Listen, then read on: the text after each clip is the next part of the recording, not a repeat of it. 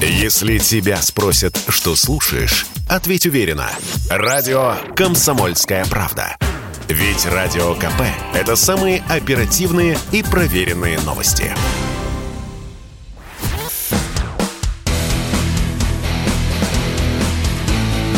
Программа с непримиримой позицией.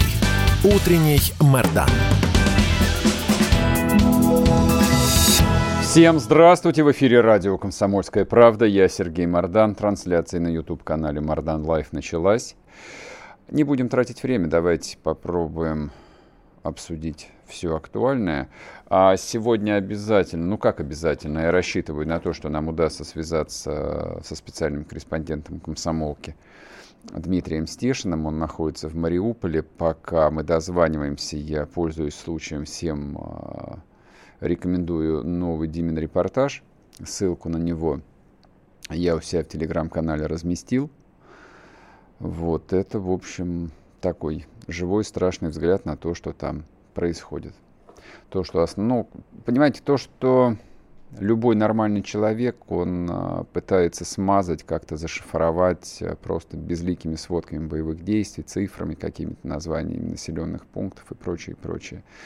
А Дима пишет о том, а, что чувствуют живые люди, что видят живые люди, которые вот в этом ужасе войны там находятся.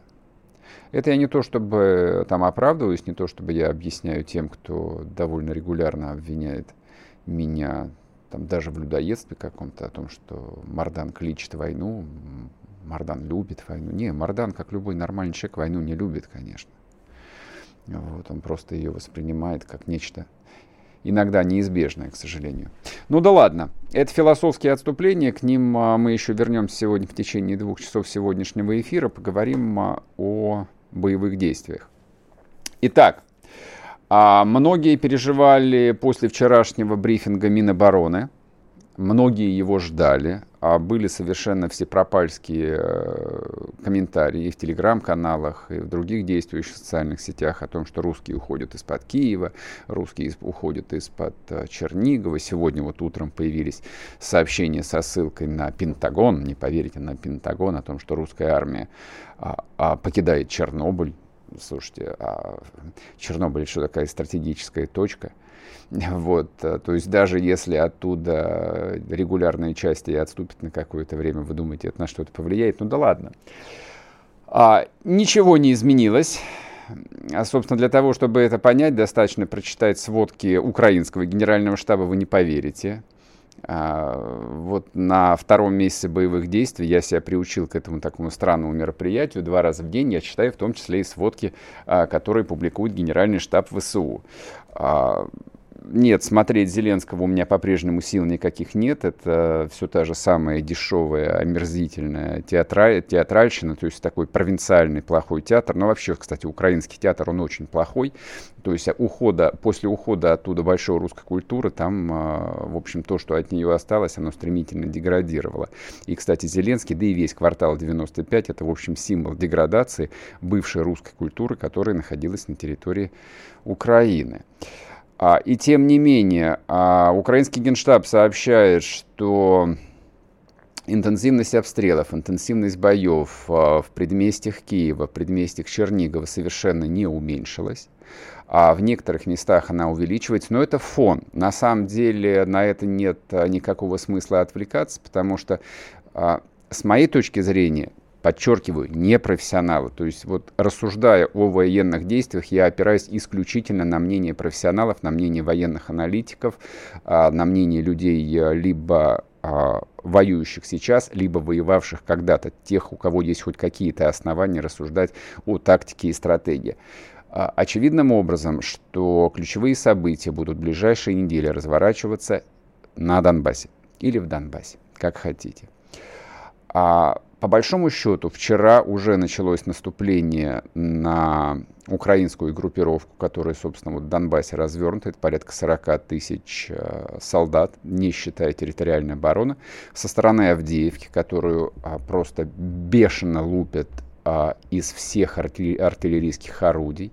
А, ВКС, естественно, активно участвует, долбит по Авдеевке. Да, атаки на Авдеевку продолжаются уже вторую неделю, но, как сообщают а, с мест такой интенсивности артиллерийских обстрелов а, просто а, вот по состоянию на сегодняшний день еще не было. Причем, что характерно, ответный огонь, он, конечно, есть, но эпизодический. Трудно сказать, по какой причине. То ли артиллерийские батареи украинской армии подавлены, то ли у них э, на исходе боеприпасы, что вряд ли, конечно, потому что готовились они к затяжной э, войне. И тут надо сказать, что украинская армия а, в плане артиллерийской войны и, соответственно, в плане контрбатарейной э, войны очень продвинуты, то есть э, это серьезный противник. Значит, сейчас я прервусь, э, продолжу об этом чуть попозже. Удалось дозвониться до Дмитрия Стешина. Дим, привет. Доброе утро. Ну, я уже там проанонсировал твой новый репортаж, который вышел в «Комсомолке». Собственно, пересказывать мы его не будем. А расскажи, пожалуйста, свои впечатления, что происходит в Мариуполе и как происходят боевые действия, если там ну, ощутимое продвижение, что происходит с людьми, которые остались, которых освобождают. Ну, вот все, все, все, что считаешь необходимым. Ну, наш батальон серьезно продвинулся. Мы 20 дней стояли, топтались перед укрепрайоном. А, жалко было жечь людей – вот, а и все равно были и потери, и раненые, вот, и буквально его вот, ну, сутки назад, наверное, взяли, зачистили, начали двигаться дальше, э, продвинулись так серьезно, что нужно зачистить тылы, как сказал командир батальона, mm-hmm. вот. А, азовцы отошли к Азовстале, там у них, по словам командира батальона «Восток» все готово для длительной обороны, хотя там от завода снаружи уже сверху остались рожки до ножки, но там есть подземные помещения. И практически мы соединились, наш батальон, с нашими э, боевыми товарищами, которые от моря наступают, mm-hmm. скажем так, с юга. Вот, то есть э, никакого топтания на месте, никакого отвода войск, разумеется, прекращения огня нет. Вчера вообще наваливали так э, страшно и много весь день.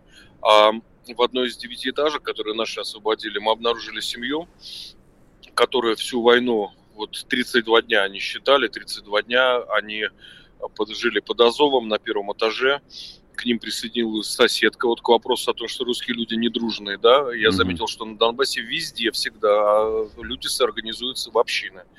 Потому что не, так не, про, не просто проще выжить, а только так, наверное, можно выжить.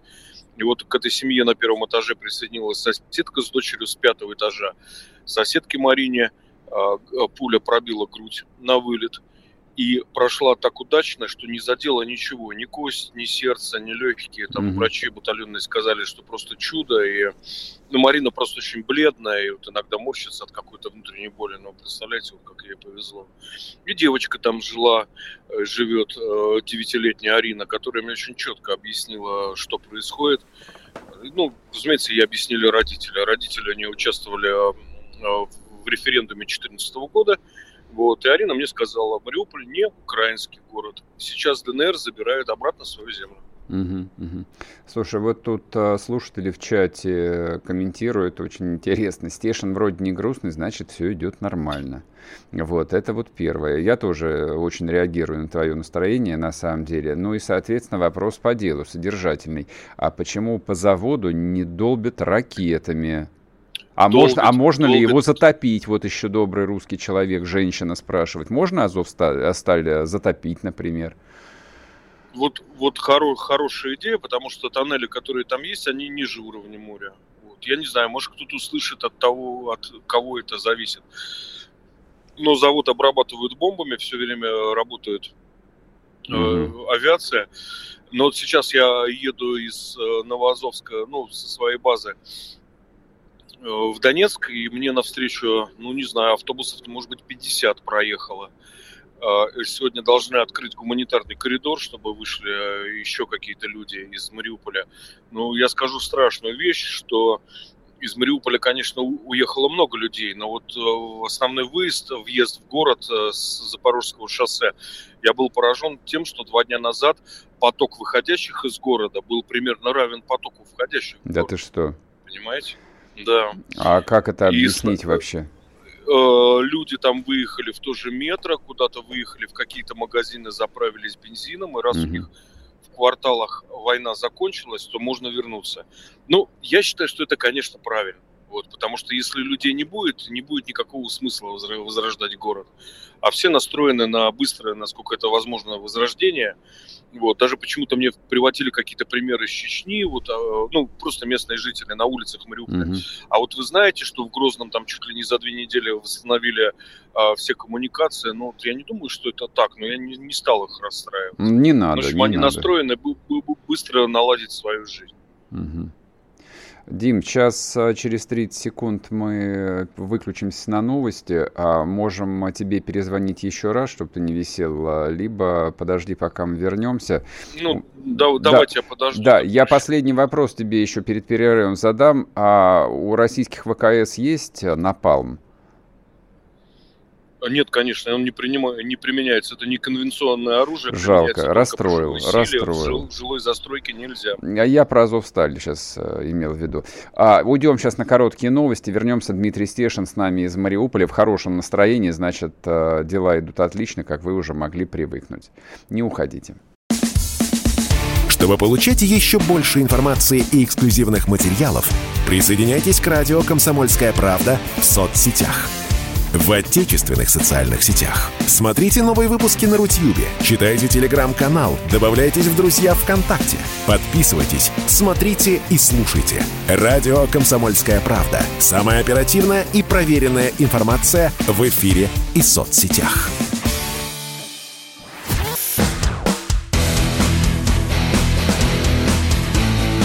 Программа с непримиримой позицией. Утренний Мордан. И снова здравствуйте, и снова в эфире Сергей Мордан, радио «Комсомольская правда». С нами на связи Дмитрий Стешин из Мариуполя. А, Дим, а вопросы, ну я несколько вопросов тебе озвучу, тех, которые слушатели зрители пишут, а ты попробуй прокомментировать, ну, если они тебе не покажутся совсем идиотскими. Вопрос, вот он многих занимает, а, а что же операция вот настолько затянулась, почему так долго освобождают даже Мариуполь? И что будет там с такими городами, как Харьков в будущем? Ну вот ответь, пожалуйста. Ну, вот, э, не поверишь, э, мы, я еду с друзьями-ополченцами в Донецк. У нас ну, неприятный повод, мы едем на похороны товарища. И мы, разумеется, о чем мы говорили сейчас и говорим, ну, только о войне. И вот э, говорили, что в планах этой операции принуждения к миру, наверное, первым, первым пунктом стояла хлеб-соль. Mm-hmm. Вот его вычеркнули, жизнь вычеркнула достаточно быстро. Поэтому удар был нанесен не кулаком, а растопыренной пятерней. И вот сейчас все это переформирование происходит из-за того, что поняли, что сил явно недостаточно, чтобы достигнуть там какого-то тактического перевеса на определенных участках фронта. При этом, значит, да, вот мой товарищ э, э, привел в пример э, киевскую операцию, например. Там было два плацдарма, Лютежский и какой-то второй, вот я тоже не помню, как он назывался. Вот с одного плацдарма начали наступать, другой бросили. Mm-hmm. Я могу вспомнить как бы войну 41-го, 42-го, 43-го года, наступательно-оборонительные бои Миус-фронта. Это вот как раз я вот сейчас еду по этим местам, да, где проходил этот Миус-фронт. Вот, то есть, ну да, это война, но не получилось, да. А, кто виноват, должен быть наказан, потому что столько людей погибло. Ну, значит, с живой Украины нынешней вообще никто не слезет.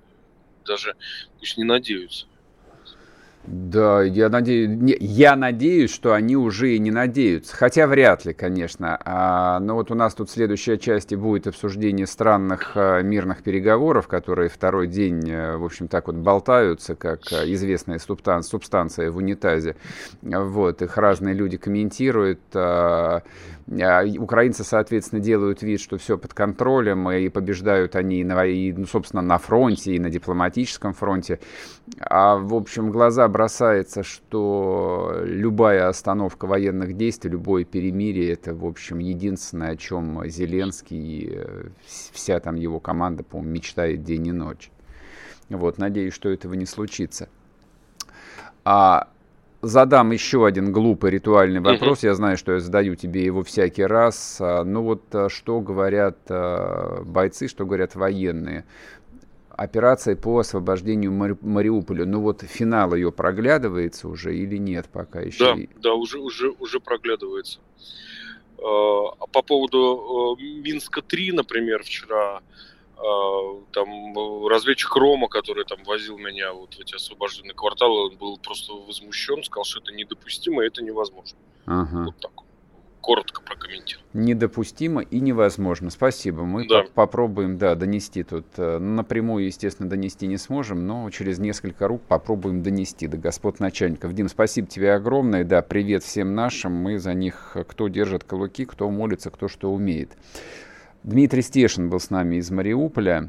Вот, в добром настроении. Вот, Стешин не умеет настроение скрывать и не считает это необходимым, но вот судя по его голосу, да, действительно, все идет неплохо, все идет к финалу.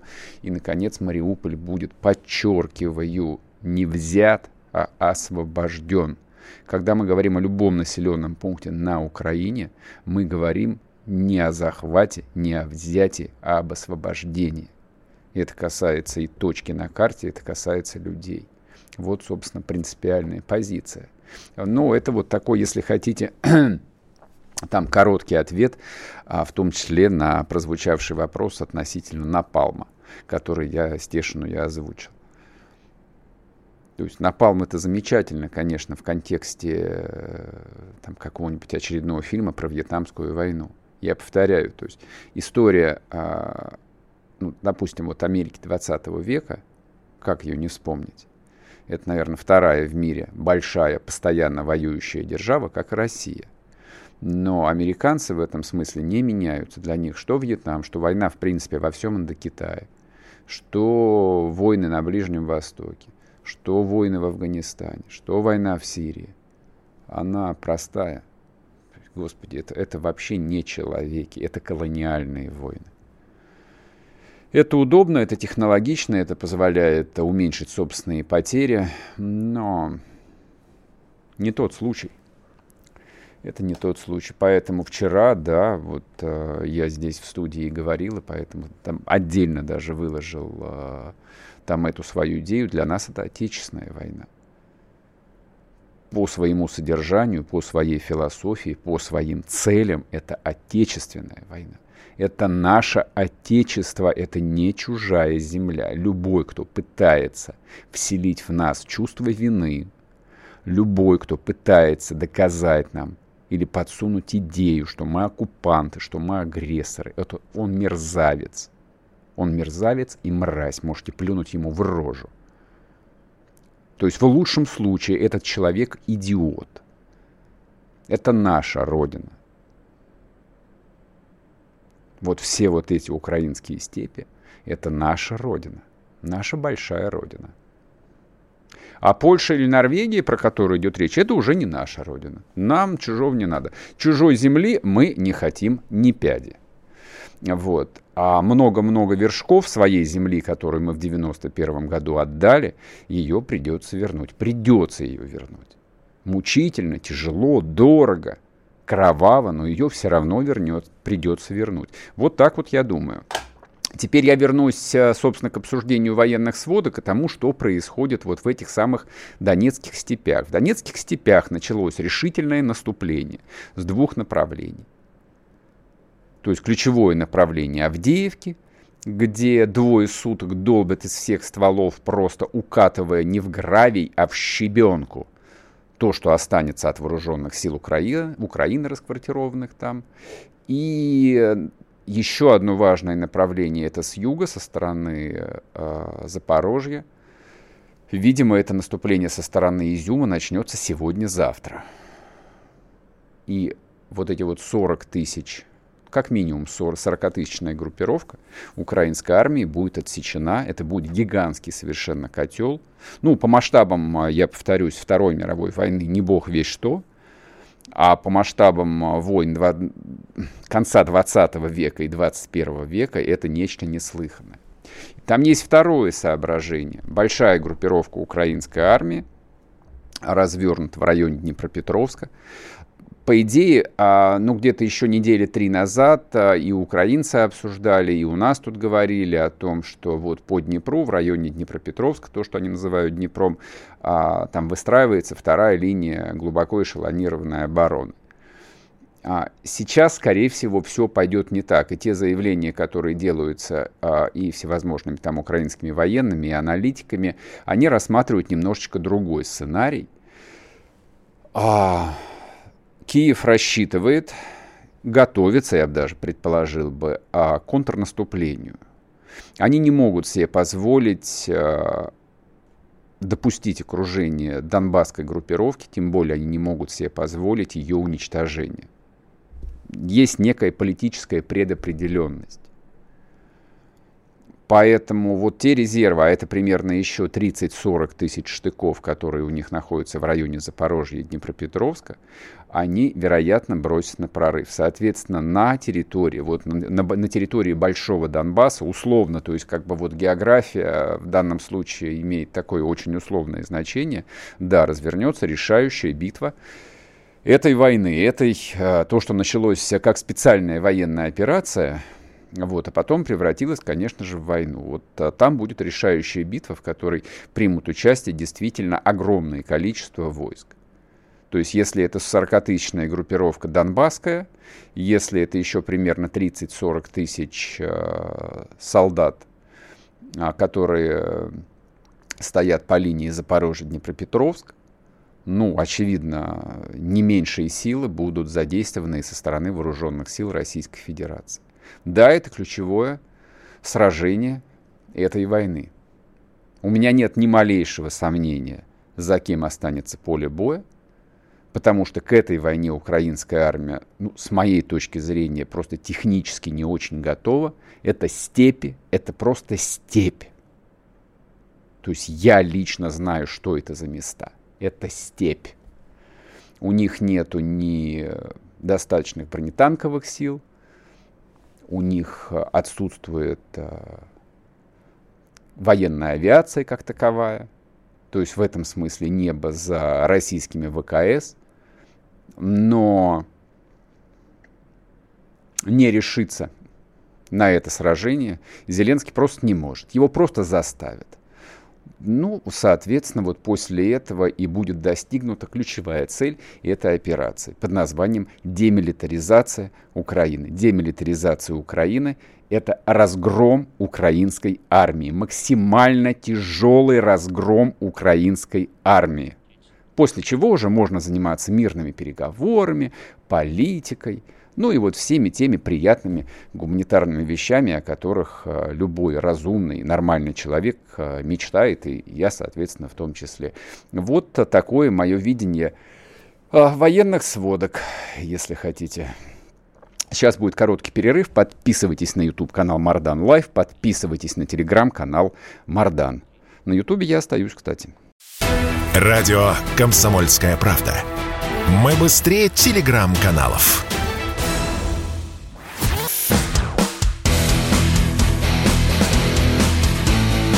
Программа с непримиримой позицией. Утренний Мардан. И снова здравствуйте, и снова в эфире Сергей Мардан, радио «Комсомольская правда», трансляция на YouTube-канале Мардан Live. Вы можете писать как в чате, собственно, мне кажется, главное, для чего все это нужно, либо пишите в мессенджеры, WhatsApp, Telegram, Viber 8 967 200 ровно 9702. Любые вопросы. Можете писать, кстати, вопросы в перерыве. Э, там, я, в общем, готов на некоторые из них ответить. А теперь э, я бы хотел, хотел бы еще немножечко поговорить э, про двухдневные мирные переговоры. Обязательно, обязательно. Значит, а, мы вроде бы вчера уже подробно обсудили всю эту историю. Я свое видение обрисовал, то есть зачем там Мединский, а, там а, вообще, откуда вообще вся эта история родилась. А есть ли основания кричать «Зрада», «Нас предали» и, в общем, готовится Хасавюр-2? Сразу еще раз отвечаю, нет, на мой взгляд, никаких оснований говорить э, о каком-то Минске-3 или, Хасав... или Хасавюрте-2 нету никаких вообще, точка. И тем не менее, а в мероприятие вчера во второй половине дня включился, ну, помимо Владимира Славовича Мединского, еще и Сергей Викторович Лавров – министр иностранных дел, человек уважаемый, человек, который входил в список Единой России на выборах. То есть понятно, как бы вот в номенклатуре, в этой вертикали власти он занимает очень большое и значительное событие, ну не говоря уже о том, что он возглавляет внешнеполитическое ведомство много лет. А послушайте, что Лавров сказал по этому поводу, а потом я попытаюсь, в общем, дополнить его вступление.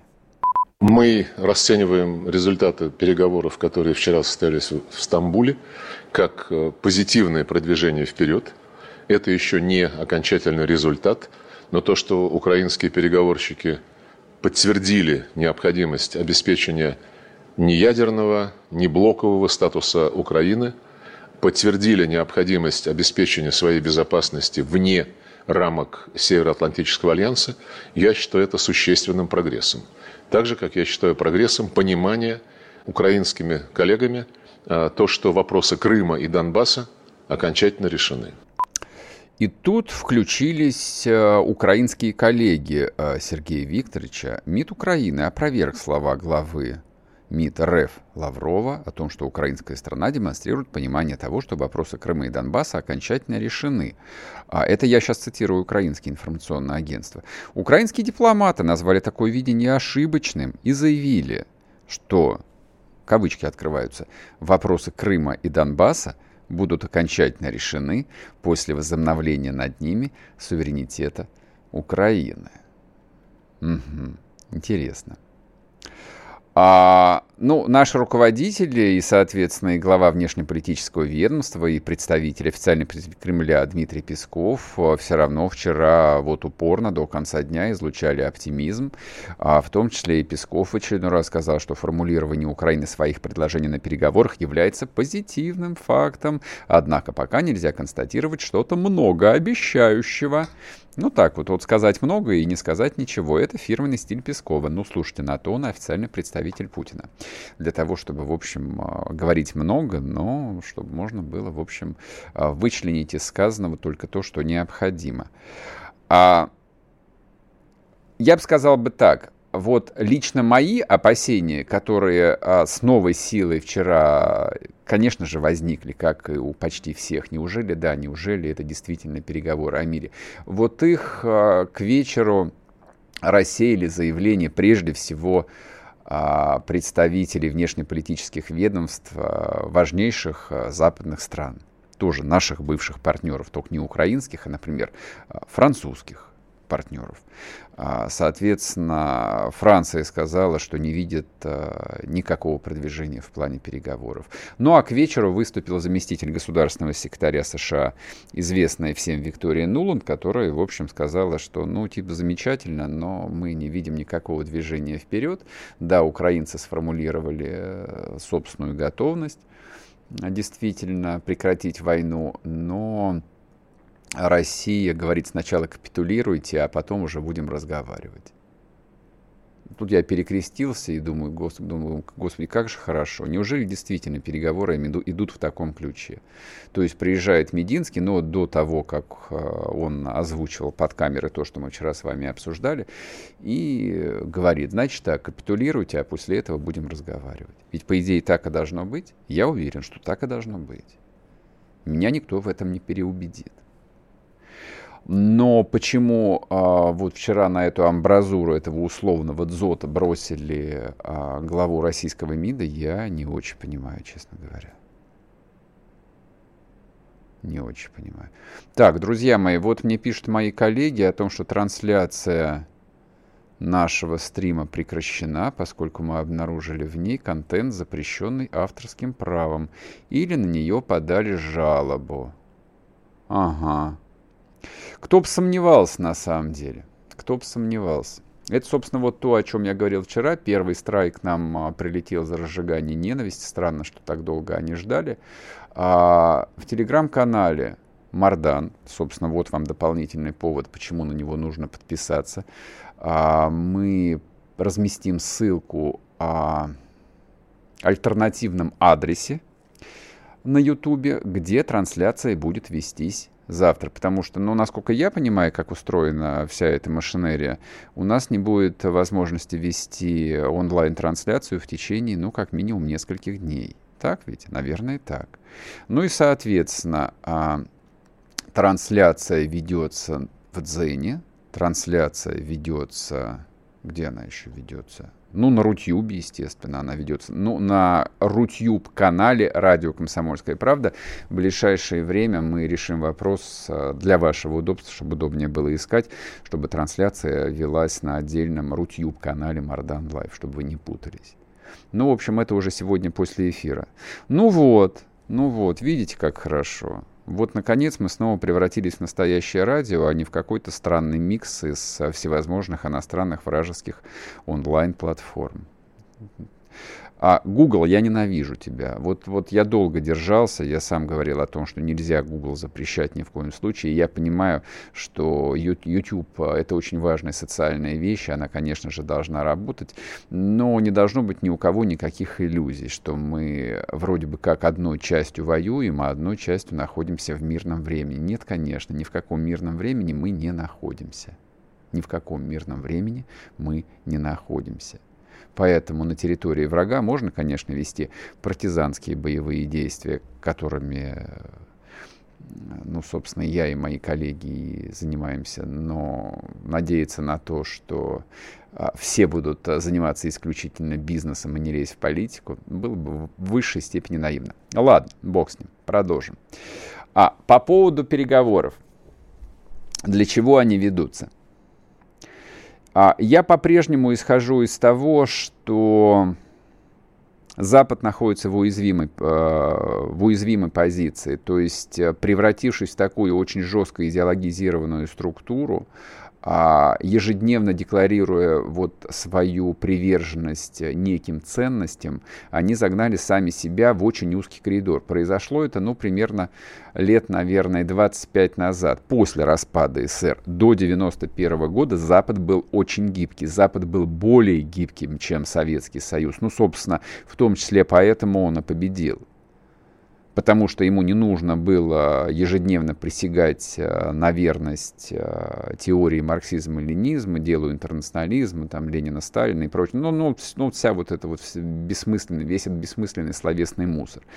Поэтому западные страны а, в военном смысле, в идеологическом смысле, в культурном смысле действовали по ситуации, так, как это было выгодно, так, как было эффективно. Потом что-то произошло. То ли потому, что они расслабились, то ли потому, что это вот такой закономерный этап развития любого общества. Я сейчас не хочу тратить на это время, но вот зацикленность э, глобального Запада на своих западных ценностях, она сыграет с ними дурную службу. Единственные штаты а, крайне цинично вот, обращаются с этой идеологией, которую они навязали, ну, как минимум, всей Западной Европы, и, собственно, почему Штаты единственная страна, которая, которая позволяет себе вести войну так, э, как выгодно им, то есть максимально сокращая потери, применяя любые виды вооружения, в том числе неконвенциальные, неважно. А европейцы не могут себе этого позволить. Ну, собственно, вот эта вот история с переговорами, с моей точки зрения, она предлагается именно европейской публике. Но они же хотят мирных переговоров. Они же хотят мирного процесса, бесконечного, бессмысленного мирного процесса, с помощью которого можно объяснять своим избирателям, своим гражданам, почему они ведут дела. А Запад на самом деле готов вести дела с кем угодно. Ну вот вам конкретный пример, почему это так. А, буквально сегодня ночью, например, Соединенные Штаты Америки исключили российские удобрения и компании-производители удобрений из санкционных списков. Знаете, по какой причине? Знаете, по какой причине? По очень простой причине. Они не могут обойтись без российских удобрений. И Соединенные Штаты, и Западная Европа не могут обойтись без российских удобрений. Но для того, чтобы их покупать, и для того, чтобы, в общем, не получать плевки и крики «как же так? Вы же сказали, что Путина нужно отстранить от власти», поэтому мирные переговоры. Ну окей, давайте поиграем в эту игру. Вернемся после перерыва, не уходите. Телеграм-канал Мардан. Утренний Мардан. Радио «Комсомольская правда». Только проверенная информация.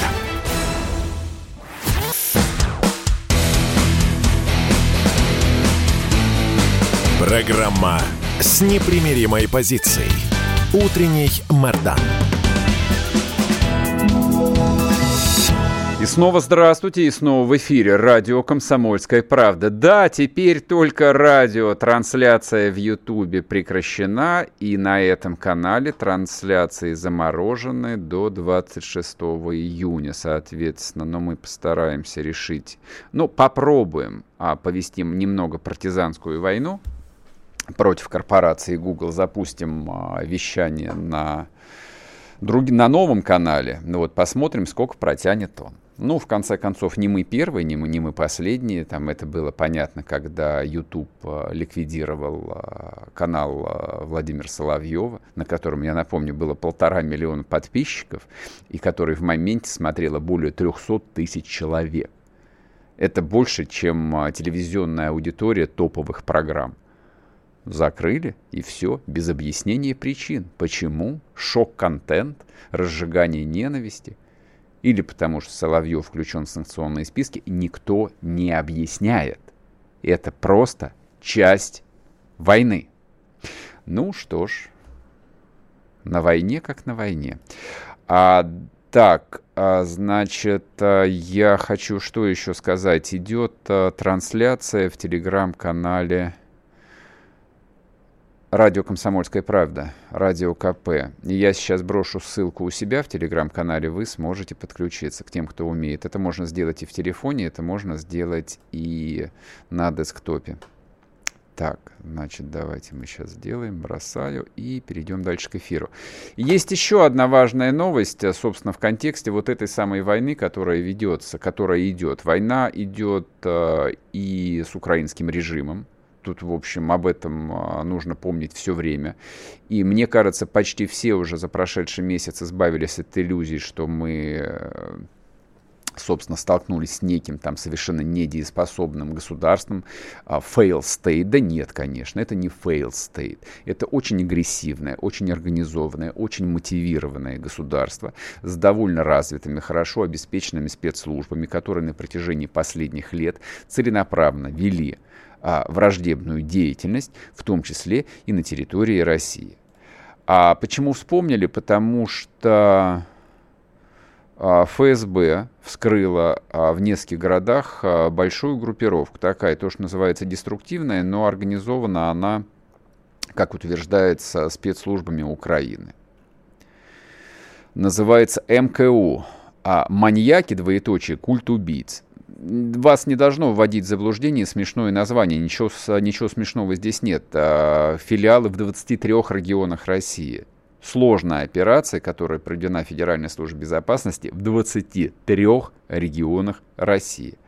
Создана гражданином Украины Егором Красновым под контролем киевских спецслужб. А для чего она создана? Для совершения террористических актов, убийств экстремистских преступлений. Изъято оружие, боеприпасы, средства связи, переписка и так далее, и так далее. С нами на связи Алексей Филатов, подполковник запасов ФСБ, президент Союза офицеров группы Альфа. Алексей Алексеевич, здрасте.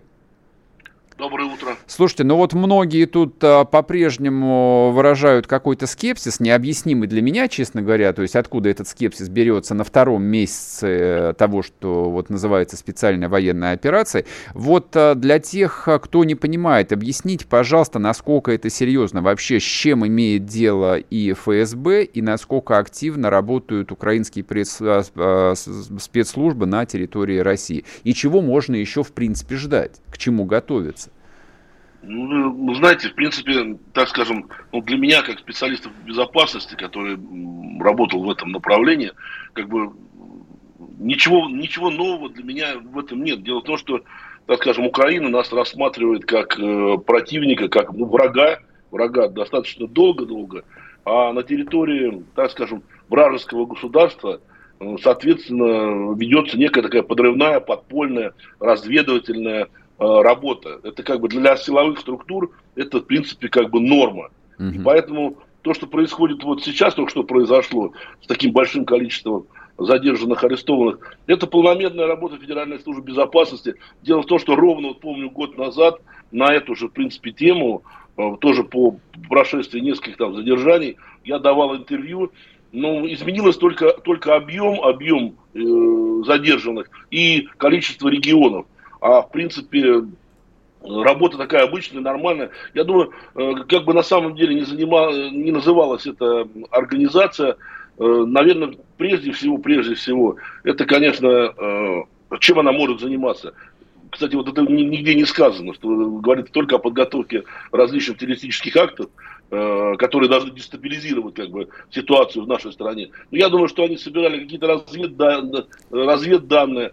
Я думаю, что опять же, это какие-то идеологическая работа, прежде всего, наверное, с молодежью. Потому что я так понимаю, что среди задержанных очень много молодежи. Дело в том, что сейчас боевые действия ведутся не только вот как бы на фронтах, и там, где участвует боевая там тяжелая техника, но она еще ведется за умы.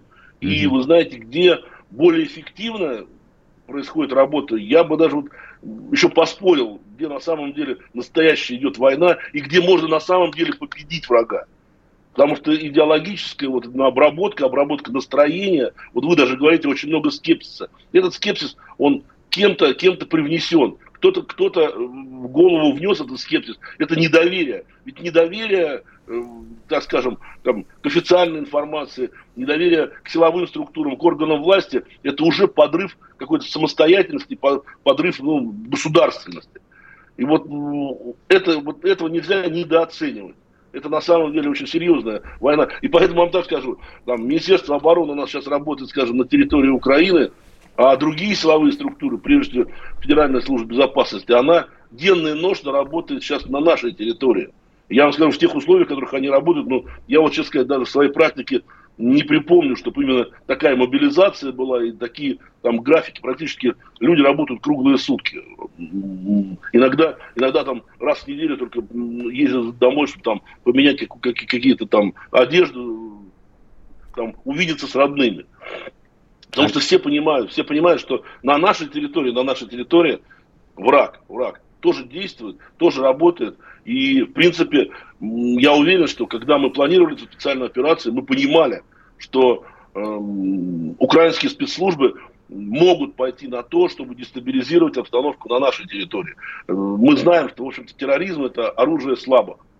И мы с ним, к сожалению, сталкивались ну, на протяжении последних двух с половиной десятилетий, и мы очень много в этой борьбе Алексей Алексеевич, потеряли, а я, прошу, про... я, я прошу прощения, переби... перебиваю вас, а вот вам не кажется, что мы сами себя утешаем, а, ну или, скажем так, зря успокаиваем такими формулировками, как терроризм – это оружие слабых? Да каких же слабых? А, как бы история русского терроризма, в том числе русского терроризма, насчитывает так примерно 150 лет, и все закончилось 1917 годом, я хочу напомнить. А уж про терроризм на Ближнем Востоке, ну и смешно говорить. Там Израиль 8 э, десяток лет с ним воюет. Какой же слабых? Это серьезная угроза, мне кажется. Ну, может быть, да, наверное, конечно, время идет, наверное, меня, меня, меня, должны, наверное, меняться и подходы к этому.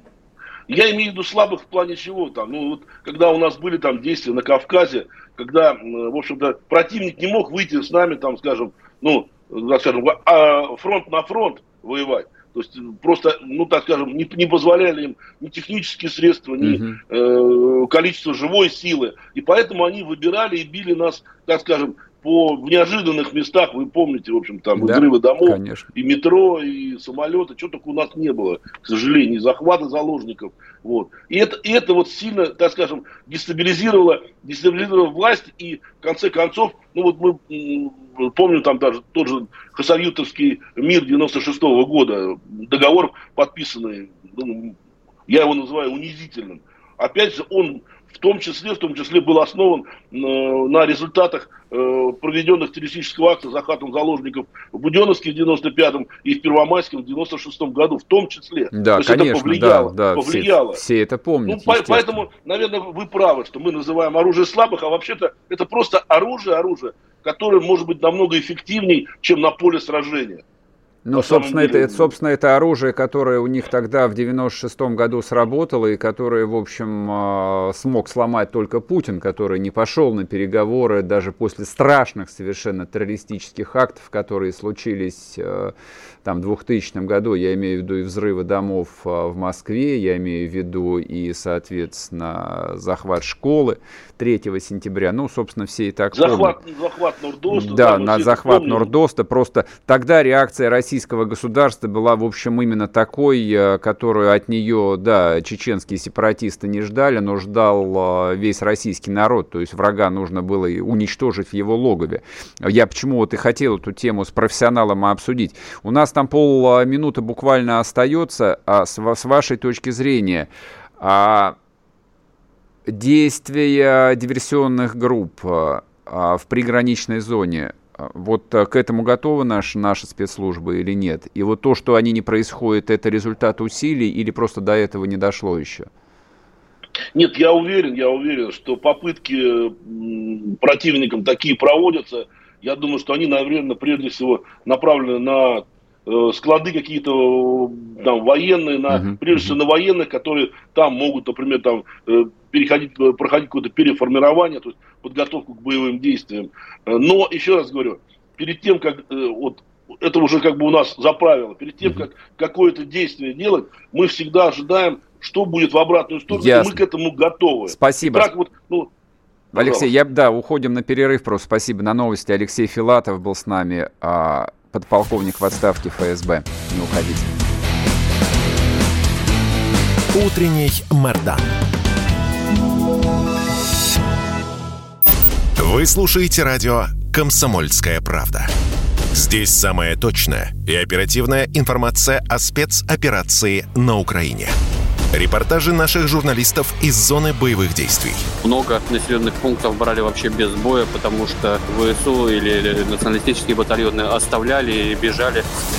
В самом Донецке, по сообщению жителей, по нашим личным ощущениям, ночь прошла относительно тихо.